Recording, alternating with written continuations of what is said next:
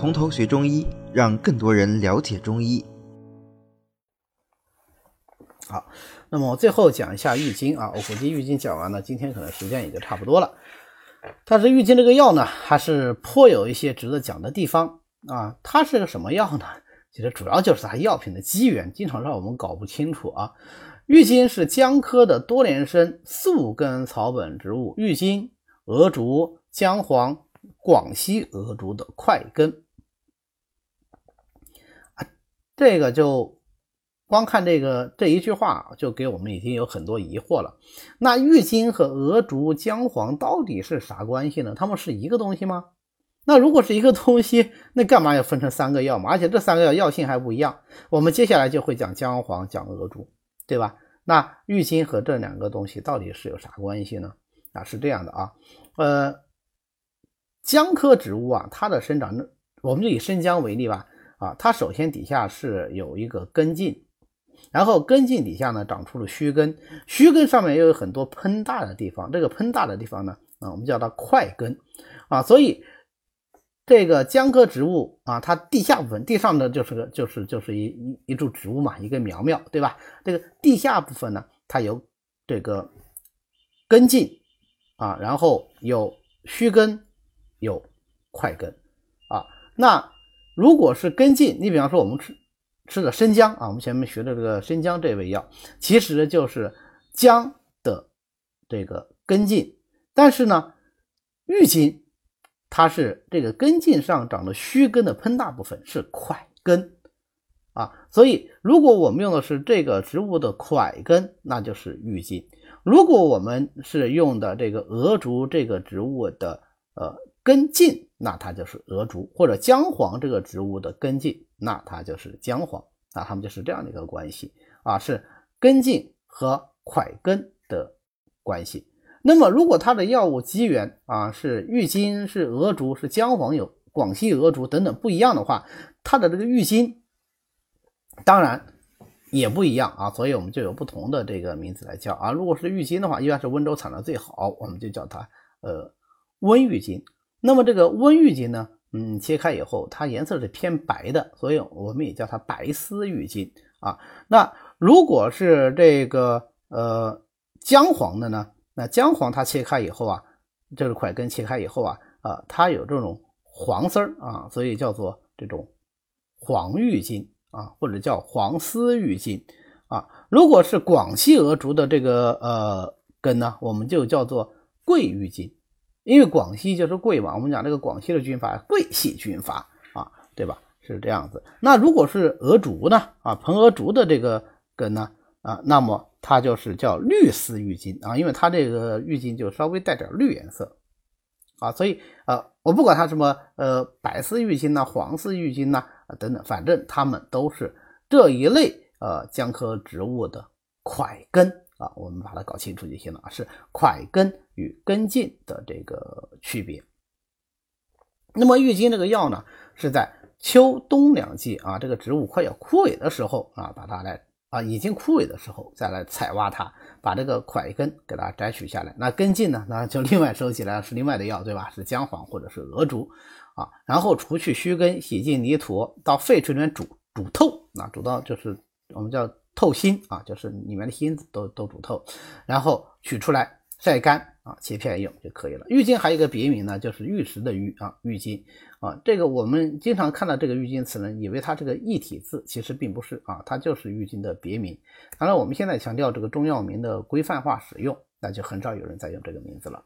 啊，郁金呢是辛苦而寒的，归心肝胆经。前面我们在讲这个活血药的总论的时候有提到过啊，就是呃，活血化瘀药多半是温性药，那有没有寒性的药物呢？当然有啊，那比方说郁金。就是寒性的，但是非常少啊，所以如果我们既想活血啊，又希望它有一点清热的作用的话，那就只能是选郁金。呃，跟郁金相似的，既能活血又是寒性的，还有个还有个药呢，就是这个丹参啊，其他基本上就没有了。最常用的就是郁金和丹参这两味药。因为它味辛能走肝胆啊，所以它就有很好的这个疏肝活血的作用。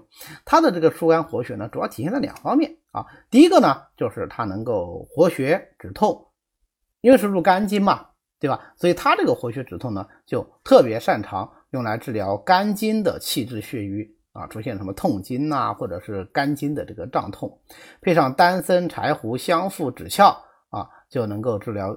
胸腹血泪的这种胀痛，如果是配上柴胡、香附、当归、白芍啊，那它就能够治疗啊经前腹痛啊。我们痛经呢，啊有的是快来月经时候痛啊，有的是月经来晚了痛。如果是淤血引起的这种实症的痛啊，它一般啊是快要来月经或者是来月经的前一两天啊痛得更明显。那么它的这个疏肝活血的另外一个作用呢，就是能够消针化积。啊，配上丹参、鳖甲、泽兰、青皮，能够治疗胁下的这种呃针块儿。当然，胁下的针块儿呢，我们也要看啊，就是呃有一类这个胁下的针块儿，我们把它叫做略膜，对吧？那鳖甲呢是治疗略膜的一个代表药，所以呢，哎，它在这里配上鳖甲啊，当然还有丹参和泽兰来治疗胁下的针块儿。那么前面讲过了，郁金是非常少有的一个啊，既能活血又是一个寒性的药，因为它性寒呢，所以它就能够清，归肝经就能清肝经的热，是吧？它就有凉血、清热、疏肝的作用啊。配上生地、丹皮、栀子啊，川流习就能够治疗肝郁化热啊、破血妄行引起的什么吐血呀、溜血呀、尿血啊等等各种出血症啊。六，它能够归胆经，所以它就能够清热利胆。退黄，它那个治疗黄疸啊，它那个治疗黄疸啊，治疗黄疸的话，一般是配上茵陈呐啊、栀子啊这样子啊，一些胆石症啊都可以用郁金啊。郁金还能够归心经，那么它就这个性寒就能够清心经之热，所以就能凉血清心啊。配上石菖蒲、竹沥、栀子、连翘啊，就能够啊治疗湿温病、浊邪蒙蔽清窍啊。引起的这种昏迷、神志不清，比方说菖蒲郁金汤。啊，如果它配上明矾，那明矾是个典型的一个啊涌痰药啊，就能够治疗痰涩心窍引起的癫症、狂症、痫症等等啊，比方说白金丸啊，但这个呢，我们现在呃作为学习啊，肯定是要讲这个，但是确确实实现在明矾呃用在临床上的机会已经是非常的少了。啊，包括这次新冠，我们都知道。到了新冠的晚期的话，就是肺肺泡里面有大量的这个粘液，那这个中医上看呢，就是一个顽痰呐。正常就是应该用明矾去呕，呃，就应该去用用明矾来祛痰呐，对吧？但是呃，没人敢用，也没人能用啊？为什么呢？因为在呃这种极为重症的人的身体上啊，你用一个现在不是很明确的一个药物，那是要冒很大的临床风险的。啊，那在那个时候，我们的政策是尽一切努力，是吧？把这个病人给他啊挽救过来。那这种不是很确定的方法啊，我们确实使用经验比较少的时候，那就不太会去使用它啊。呃，从某个角度来讲，也是我们学艺不精呐啊。那平时的时候，毕竟没有这相关的使用经验，那么就也可能是一种遗憾吧。好，那么最后我们总结一下啊，郁金的这个作用。功效啊，呃，首先它当然是活血止痛，能够行气解郁啊，既能行气也能活血。其次呢，因为它有清的作用啊，有寒凉的这个特性，所以呢就能凉血清心、利胆退黄啊。这个呢就是郁金。郁金的话，它也是十九味之一啊。十九味里面说丁香、墨鱼、郁金见啊，所以用郁金的时候啊，就不要再用丁香了。啊，郁金这个药呢，我在临床上用的也是很多的，主要是用它的什么功效呢？用它的清心除烦、清疏肝经的这个作用啊。很多肝郁化火、扰动心神的人啊，用郁金效果是非常不错的。好，那么关于郁金呢，我们今天就讲到这里。好的，今天呢我们就讲到这里。